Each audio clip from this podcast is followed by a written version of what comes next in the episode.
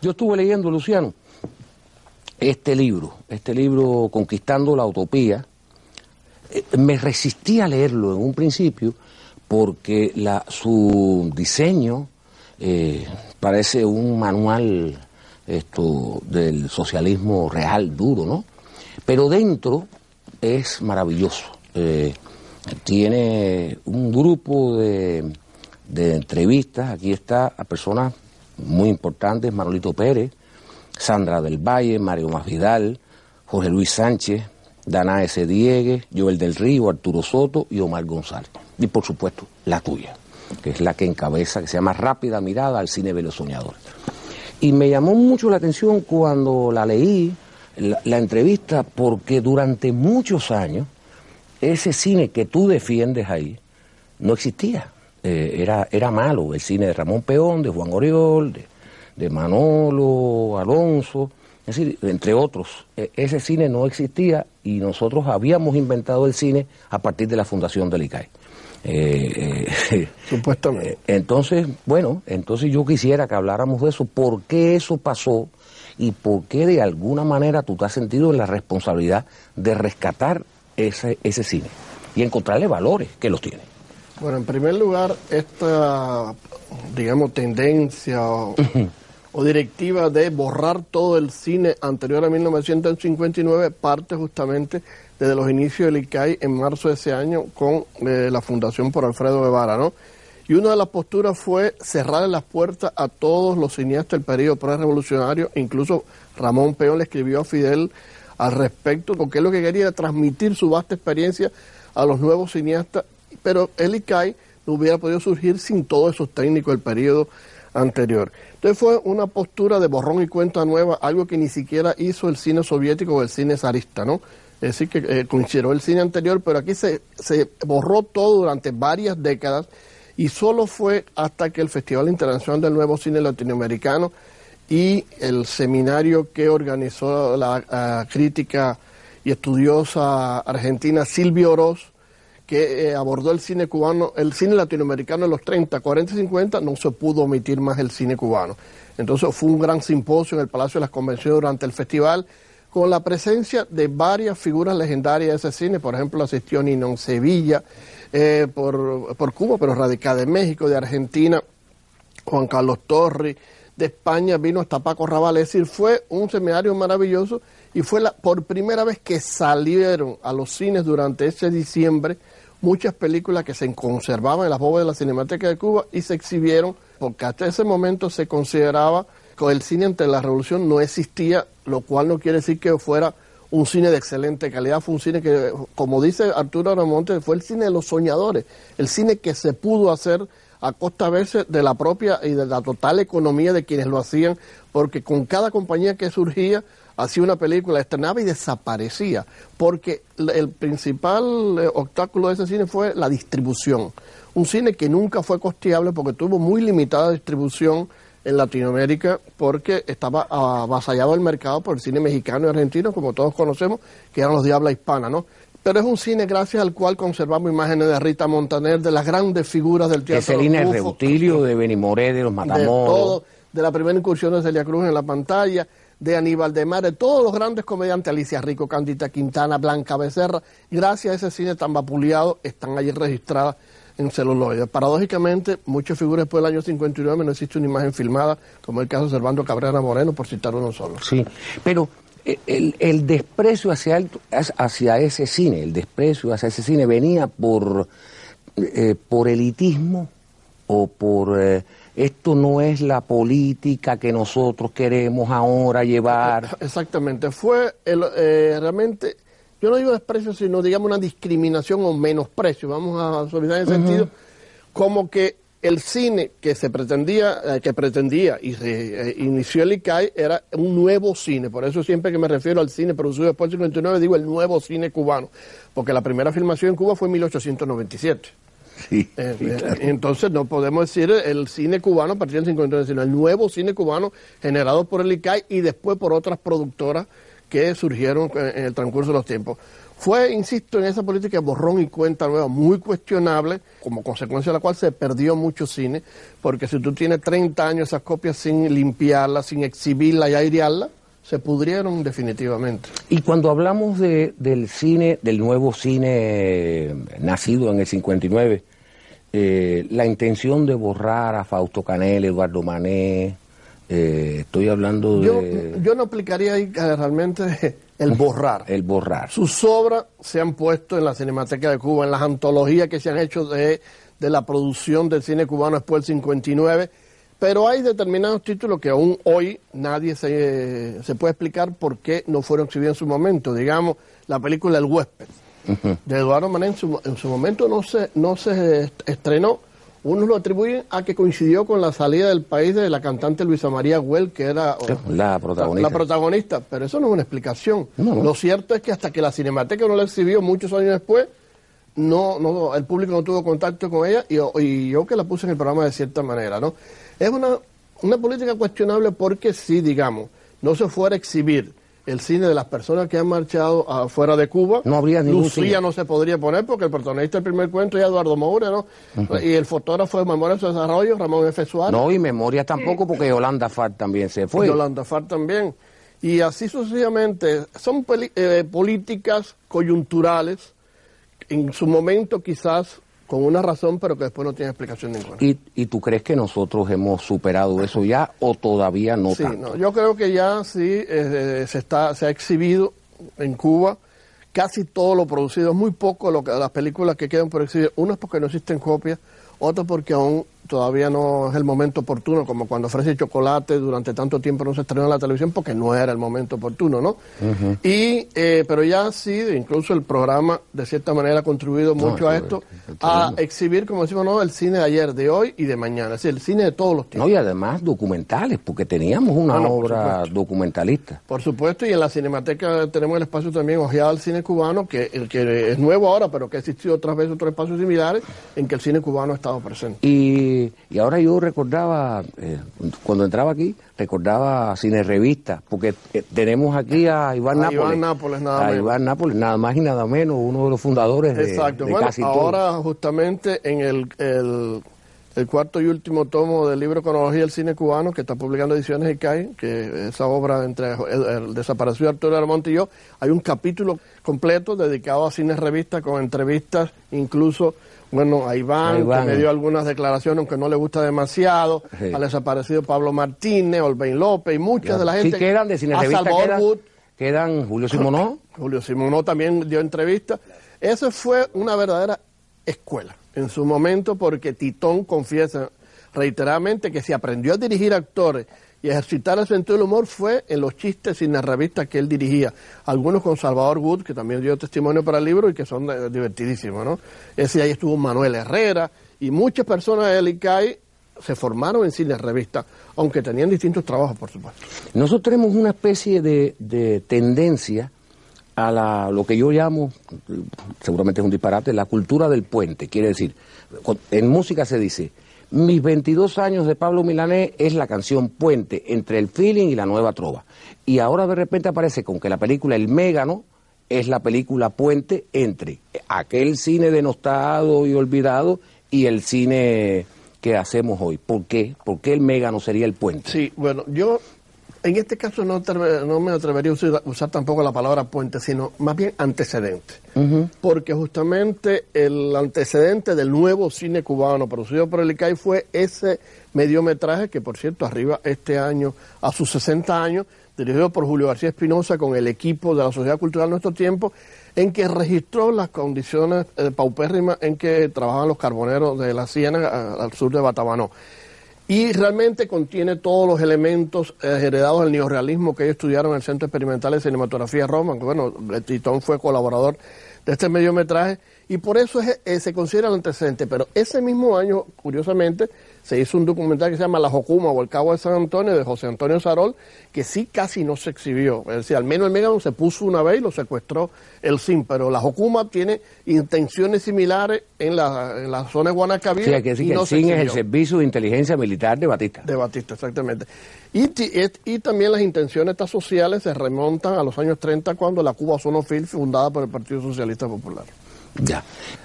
Una de las cosas que, que me llama la atención es los críticos cinematográficos. Tenemos muchos buenos críticos. ¿Tú señalarías a los fundadores a cuáles, a los que más tú respetas? Bueno, yo respeto mucho la obra en su momento de René Jordán, de José Manuel Valdés Rodríguez, y después, eh, de, más adelante, ya también hay, por ejemplo, Alejandro G. Alonso, el crítico, sobre todo artes plásticas, cuyas críticas sobre cine eran muy lúcidas y que realmente yo considero un maestro en este sentido. Hay otros nombres que yo uh, respeto, que leo, pero a veces, eh, como ocurre muchas veces, no comparto sus opiniones. Entonces hay una tendencia en la crítica, a veces digo, bueno, yo voy a renunciar a la crítica y me voy a ceñir solo a ser investigador, porque parece que la crítica sobre la película que escriben no es la que yo vi. Yo digo, no, es otra película. Y también estoy totalmente en contra y que, y que me respeten mi opinión en este sentido, esa intoxicación que hubo de semiótica en la crítica que le hizo tanto daño. Hay críticos que sufrieron indigestiones de semiótica que tiene su campo muy específico y no hay por qué cañonearlo al cine y al medio audiovisual en general, ¿no? Entonces a veces hay críticas que uno lee que debe tener un diccionario al lado y porque el crítico es el intermediario, ¿no? Y recuerdo en este sentido una frase de, uno de los críticos más grandes de América Latina, ya fallecido, el colombiano Luis Alberto Álvarez, que era sacerdote en Medellín, y decía que el crítico es un espectador intensivo, y su función justamente es esta, transmitir sus conocimientos sobre la película, pero ser el intermediario entre el realizador y el espectador. ¿Y, cómo funciona la relación, eh, eh, no solo en Cuba, eh, la relación crítico creador, porque... Ese es un eh, tema bastante álgido, porque eh, se supone que cuando un creador, me refiero a un pintor, un, creador en general, termina una obra, está expuesta a la, a la opinión y el criterio de todo el mundo. Y entonces, en el caso del cine, muchos cineastas se sienten ofendidos cuando alguien escribe en contra de sus películas, empiezan las enemistades y todas esas cosas, pero es como si fuera el toro, ya está en el ruedo, ya está ahí la película y, hay que asumir la crítica desde el punto de vista más objetivo posible. Pero hay una cosa tercermundista también en eso, en el caso nuestro, o eso ocurre también en, Francia, en las grandes cinematografías. Bueno, hay cineastas inteligentes que no se preocupan por esas cuestiones. Que ni las leen. En cualquier lugar del mundo. Uno dicen que no las leen, pero eso es mentira. Todo el mundo las lee. Las leen cuando no están delante de los demás, ¿no? Y después se le va a que las leyeron. Pero en el caso de, nuestros cineastas a veces se ofenden con los críticos y, la función del crítico es esa. Y, todo no tiene que ser lo, eh, loas. Ahora, tú naciste, digo, está en tu biografía, ¿no? cualquiera pone Luciano Castillo en el internet y, aparece en Cañón naciste. Naciste en el 55 en Camagüey. Eh, y quisiera saber, pues claro, la única manera en que el público puede saber hasta dónde llegas hoy es sabiendo de dónde vienes. Entonces quisiera hablar de aquello porque en una entrevista preciosa, una entrevista bella de Paquita de, de tú eres muy extenso hablando de tu, de tu Camagüey y del alma. Sí, pero yo muy orgulloso de Camagüey. Y de tu formación eh, intelectual, eh, teatral. Quiero que me hables de tus padres, de tu familia, de tu vida, cómo era allí. Bueno, Camagüey, yo siempre digo a veces a los amigos bromeando que lo único que le hace falta para ser perfecto es que tuviera el mar y nos queda claro. bastante lejos por el norte y por el sur, ¿no? Pero es una ciudad que también la vida cultural que ha tenido siempre incidió, por supuesto, en mí. Tuve el privilegio de tener una madre que siendo trabajadora telefonista de un hotel, me marcó la vocación desde todo punto de vista. Yo no tenía tiempo ni para ir al teatro, al cine, a la biblioteca, ni nada.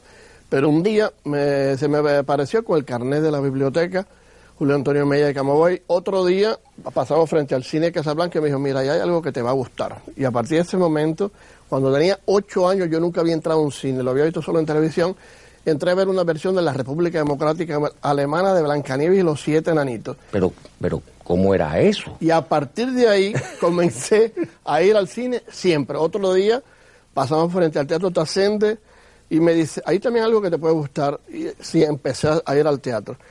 Quiero decir, eh, mi mamá fue una persona que marcó demasiado porque ella fue madre y padre para mí. Te voy a confesar algo, mi nombre no es Luciano Castillo Rodríguez, mi verdadero nombre es Luther Cooper Castillo porque soy hijo, mi padre es norteamericano, él abandonó a mi mamá recién nacido yo, esto no me inscribió. Y yo hasta los 13 años, incluso mi carnet de la biblioteca decía Luther Cooper Castillo, eh, me, llamé así. Y mis amigos en Camagüey incluso me dicen Luther todavía. Y ese año era una etapa de la anglofobia, tú sabes, eh, me puso mi mamá el nombre de un amigo que era, que era el que más se parecía a Luciano Luther y me puso sus apellidos, de los cuales también vivo muy orgulloso, Castillo Rodríguez, y dejé de llamarme Luther Cooper Castillo, ¿no? Empecé en la biblioteca Julio Antonio Mella, fundé un grupo de teatro, era un lector voraz con grandes bibliotecarias que había eh, ahí en la biblioteca y la sigue habiendo aún, pero nunca se me olvida Fefa que me hacía ciclos completos de un autor glorioso, la, así para lo que es un bibliotecario, ¿no? Claro. Y comencé a dirigir teatro en un grupo eh, al mismo tiempo, eh, sin dejar ir nunca al cine. ¿Pero qué obras, por ejemplo, te interesaban Yo vaya a todo tipo de teatro, pero tenía un grupo para jóvenes en que obtuvimos varios premios en el Festival Nacional de la FEN, digamos como una puesta en escena de Peter Pan y Wendy, otra versión que hice de Había una vez un pueblo que eran varios cuentos, y, también con la zapatera prohibida. ¿Pero tú lo dirigías o tú actuabas? Yo lo dirigía. Tú lo dirigías. Yo lo dirigía y a veces hacía algunos papelitos. Sí. Eh... Sí, y entonces, pero sin dejar de ir al cine. Fíjate que recuerdo que solo dejé de ir a ver al cine una vez, porque estábamos ensayando para un festival de la FEN fuera de Camagüey y no, no nos dio tiempo a llevar al grupo de teatro porque esa es otra cosa. Yo llevaba todo el grupo de teatro que viera las películas y no vi la película El hereje Juliano Montaldo que después la tuve que recuperar. Ahora yo me quedé pensando en, claro, tu mamá tenía que tener una sensibilidad muy especial porque una telefonista de un hotel está en el medio de los misterios, es, la es el intermedio entre lo que ocurre en los cuartos y lo que ocurre en la calle. Puede ser porque date cuenta que para ese hotel, eh, mi mamá lo presentó, porque llegaron a ser amigos suyos, estaba del actor Alejandro Lugo, que eh, cuando era muy jovencito conversaba con él y con mi mamá, el coreógrafo Iván Tenorio, cuando iba a montar esas maravillosas coreografías, el ballet de Camagüey, sobre todo cantata, y, otra, y otras figuras así con las que yo entraba en relación a través de mi mamá y entonces eso influyó muchísimo en ese sentido también. En ese hotel incluso vivía una teatrista eh, que había sido directora de teatro infantil y también me introdujo en el teatro. Viví ahí. Viví en el hotel. Eh, no me quiero quedar con la versión, quiero que me, no me puedo imaginar una versión de la Alemania democrática de Blancanieves y los siete enanitos. Esto. Una curiosidad. Desde ese mismo día que yo entré al cine, empecé a notar las películas que veía y el, y el director, por supuesto que no, y el país. Ya hasta ayer eh, llevo 7.849 películas vistas, lo sigo llevando. ¿Cuántas? 7.849. No incluyo ni los cortos ni los documentales, no, que sean largos, ¿no? Sí. Pero desde ese mismo día lo anoté, empecé a anotar en libreta, eso, las películas que había en Después ya cuando mayor añadí los directores y eso. Por cierto, hace poco averiguando quién había sido el director de esa Blanca Nieve, se llama Gottfried Kolditz, un director totalmente desconocido. Que nunca hizo más nada. No ¿Quién sabe? ¿Quién sabe? Está el niño que va al teatro. El niño que está fascinado con la representación, las luces en el teatro, hay un, hay un olor muy especial. Pero en los cines de la época también había un olor especial. ¿Cuándo ese olor se convierte en perfume para ti? Bueno, es que el, eh, da la casualidad que alrededor del año 1968 empiezo a coleccionar críticas, entrevistas, a hacer mi propio archivo personal. Y diez años después, eh, yo estaba estudiando licenciatura en contabilidad. Nos reuníamos el equipo de estudio en casa de una amiga, Ana Margarita Pérez Vecino, y su esposo era el, director y productor radial René Risco Álvarez, ya fallecido. Entonces yo todo el tiempo hablaba de película y nunca de economía. Y él me dice, ¿por qué esos comentarios que tú haces aquí en la sala de mi casa no los grabamos y los transmito en mi programa? Pero igual está bien, vamos a empezar. Y lo grabamos en el cuarto ahí, los comentarios empezaron a salir en el programa Camagüey al día en Radio Cadena Gramonte. Y en esa misma fecha estaba en Camagüey haciendo el servicio social, nada menos que Senel Paz. Ah. Era el periodista de la sección Visión Cultural del diario Adelante y me oye por la radio y entonces ya él venía de regreso para La Habana y había culminado y dice, ¿por qué esos comentarios que hacen la radio no me lo haces para la página cultural antes de yo irme? Y empecé a colaborar y a publicar cientos de colaboraciones en el periódico Delante. Ya paralelamente yo había fundado un cineclub en la biblioteca Julio Antonio Mella, otro después en la sala de video Nuevo Mundo, sin dejar la economía.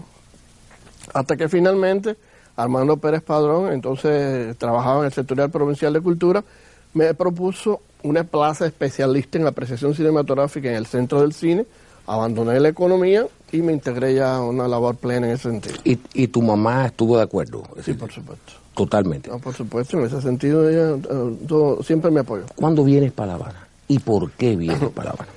Bueno, ¿Y con quiénes vienes Bueno, para yo fui fundador en Camagüey junto a Jorge Campanería, Gustavo Pérez y Pedro Gutiérrez de un evento que se llama el Almacén de la Imagen, que era una alternativa para las provincias orientales de la muestra que hacía así la Asociación de Hermanos aquí en La Habana de audiovisual, porque generalmente todo se quedaba del lado de acá y no allá. Y al cabo de varias ediciones eh, invitamos a Fernando Pérez para que im- impartiera unas conferencias y Fernando, a quien no conocía, me vete en el Pero ya había hecho Sí, ya había hecho clandestino. clandestinos, ya, ya. Aunque no conocía, salvo su obra, me, me ve tan ejecutivo en mi trabajo, porque en eso sí, me- siempre soy muy activo en todo lo que re- No, realizo. no hace falta. Ya, ya, ya tienes una vida que... porque soy hip- hiperkinético. Y Fernando me dice, Luciano, ¿a ti no te interesaría trabajar allá en, en la Escuela Internacional de Cine? Porque cuando eso Fernando trabaja en la escuela, y le digo, Fernando, a mí siempre me ha interesado trabajar en la Cinemateca de Cuba porque yo colaboraba mucho con Héctor García Mesa, esa maravillosa persona Sí, que la fundó y dirigió hasta su muerte, en la, la programación que se exhibía en Camagüey. Es decir, yo colaboraba con Héctor en elaborar la programación y así aprovechaba y que se exhibieran películas que yo no había visto, ¿no? Qué bueno. Pero no era mi meta llegar a La Habana. Yo en, en Camagüey tenía mi propio programa de televisión No, que se llamaba. Claqueta, un programa de cine internacional, publicaba en, la, en, la, en el periódico, tenía varios cineclubes, decía, hacía el trabajo que a mí me gustaba. Y entonces le dije, Fernando, ya le digo, si se da la posibilidad, podría ir, pero lo que me interesaba era la cinemateca.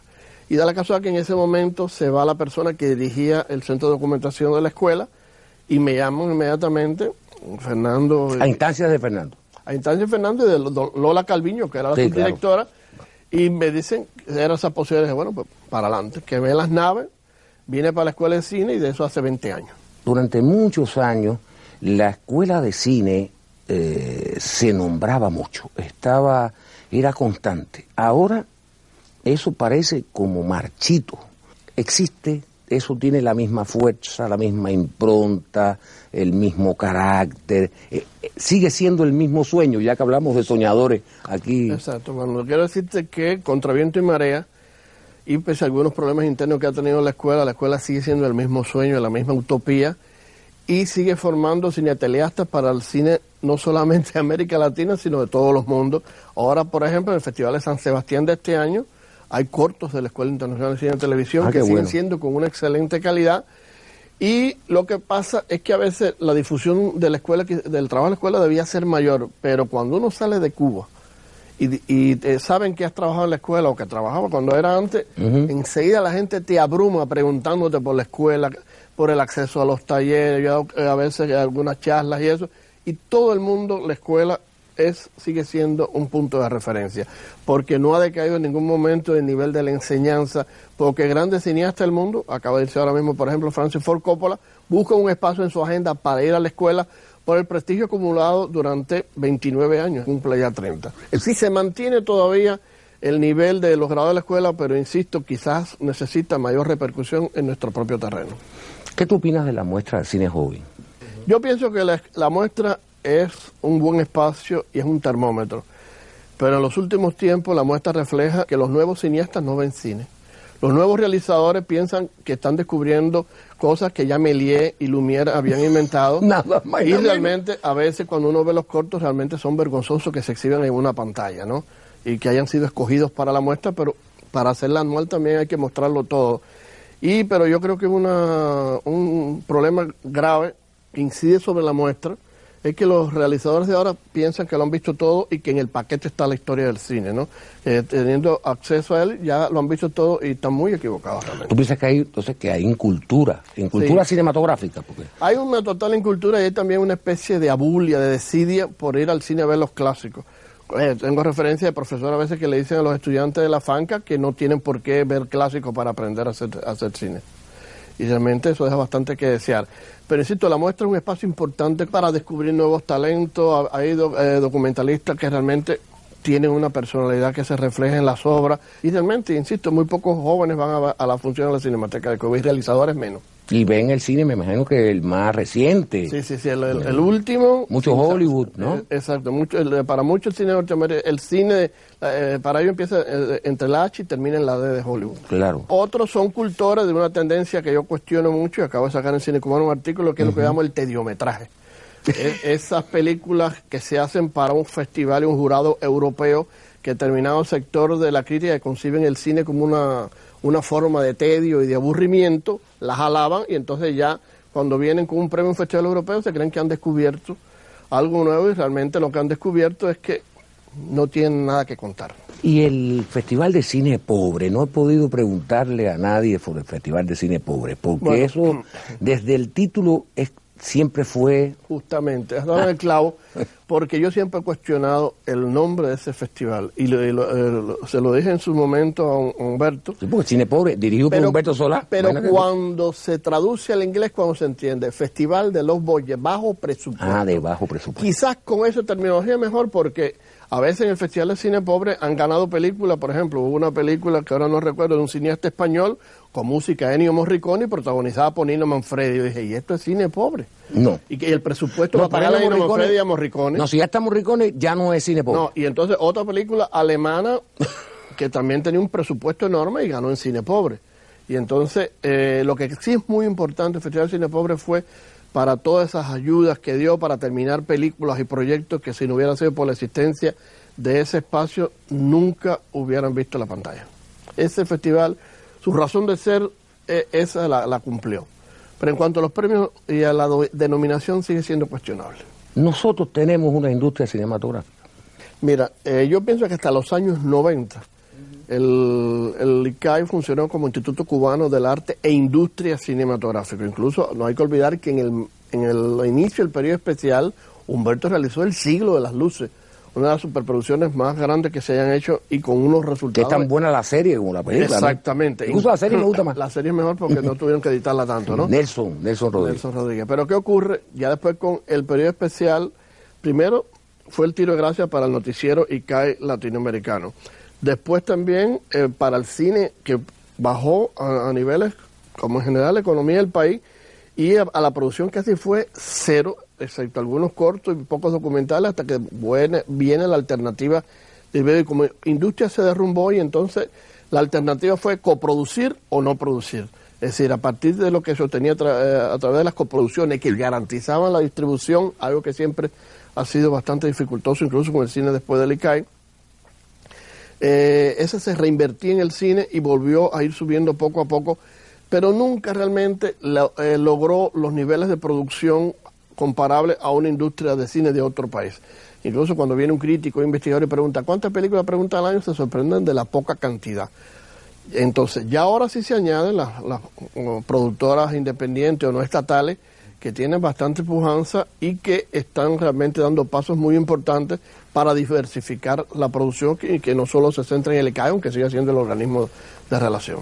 Y salvo honrosas excepciones, voy a decir, eh, un momento, yo creo que por los 80, por ahí, donde el cine cubano se convirtió en un poco eh, el choteo eso provocó, en el caso de Alicia sobre todo, provocó eh, grandes titulares, negativos, por supuesto. Eh, ¿Cómo tú verías esa? No voy a poner títulos porque hay mucha gente que no, no, vamos a poner títulos, vamos a poner las, las, que a ti te parecen, que dentro de ese choteo es un choteo sano.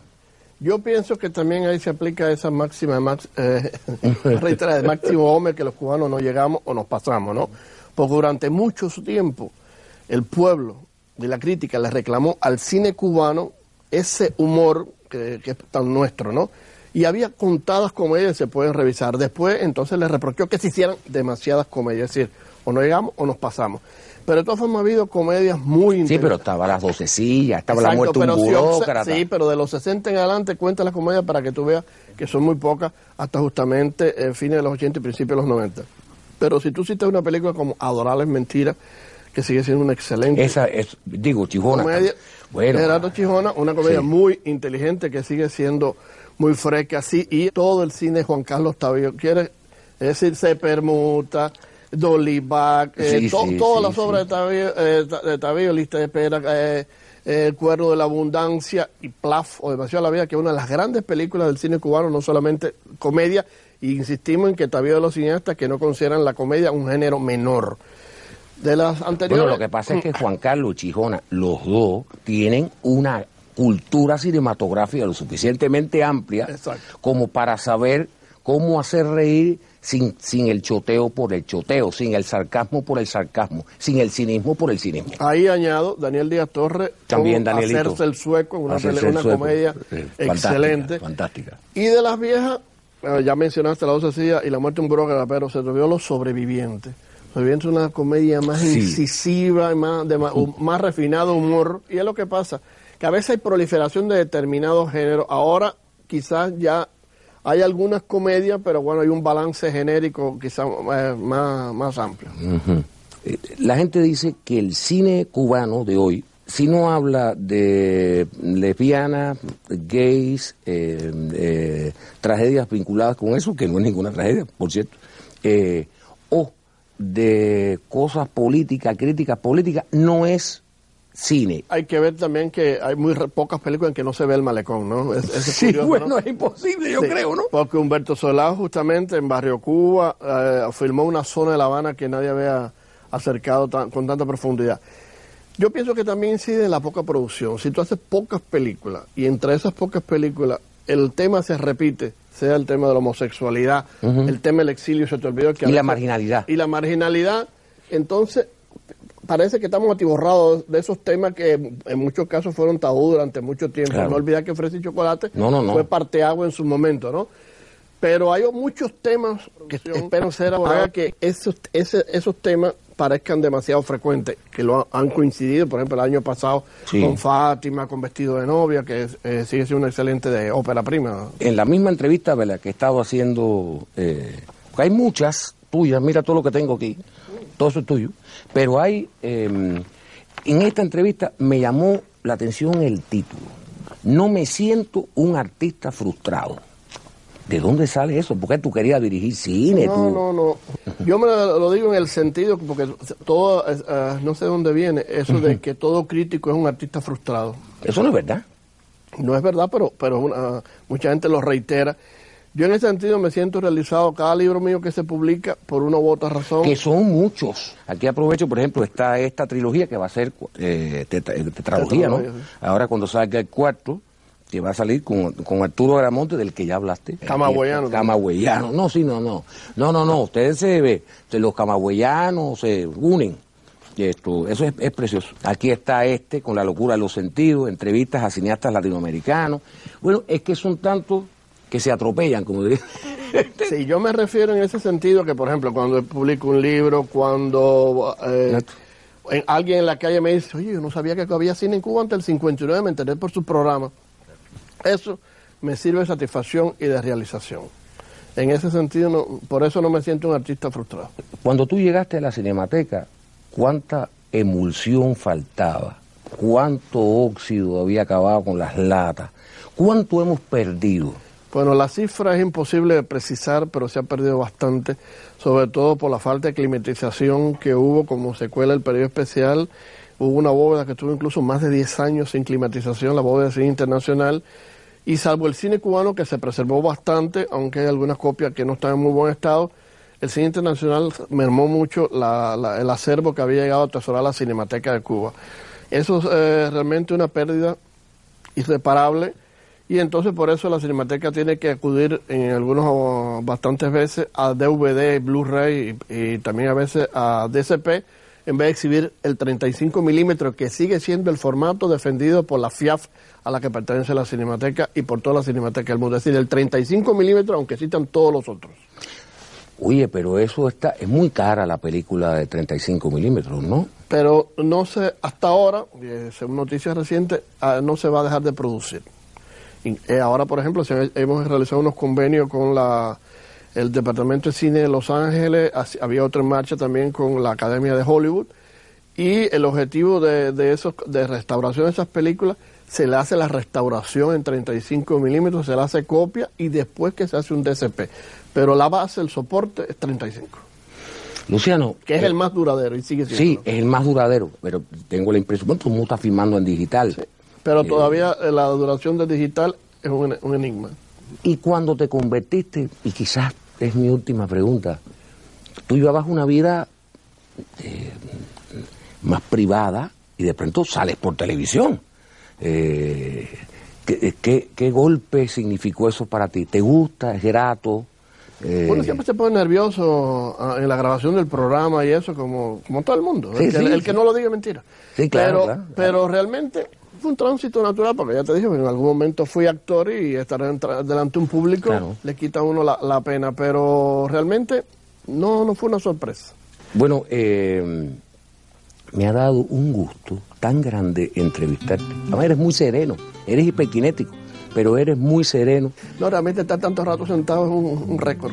Tanto rato sin Sí, bueno, yo, yo en algún momento dije, o sea, parar y empezar a caminar. Pero bueno, no pasó. Te, te agradezco mucho, te agradezco mucho el trabajo que haces en la televisión y ojalá eh, sigas siendo un soñador, porque evidentemente como, como aquellos padres fundadores de nuestro cine, eh, siga soñando con que podemos rescatar la memoria del cine cubano y hacerlo cada vez, cada vez más, más luminoso tú, eh, eh, rindiéndole un homenaje a, a Humberto, a Titón, a Manuel Octavio, a Héctor, ¿no? Eh, Sí, porque el cine forma parte de nuestro patrimonio cultural y todas las generaciones tienen derecho a verlo.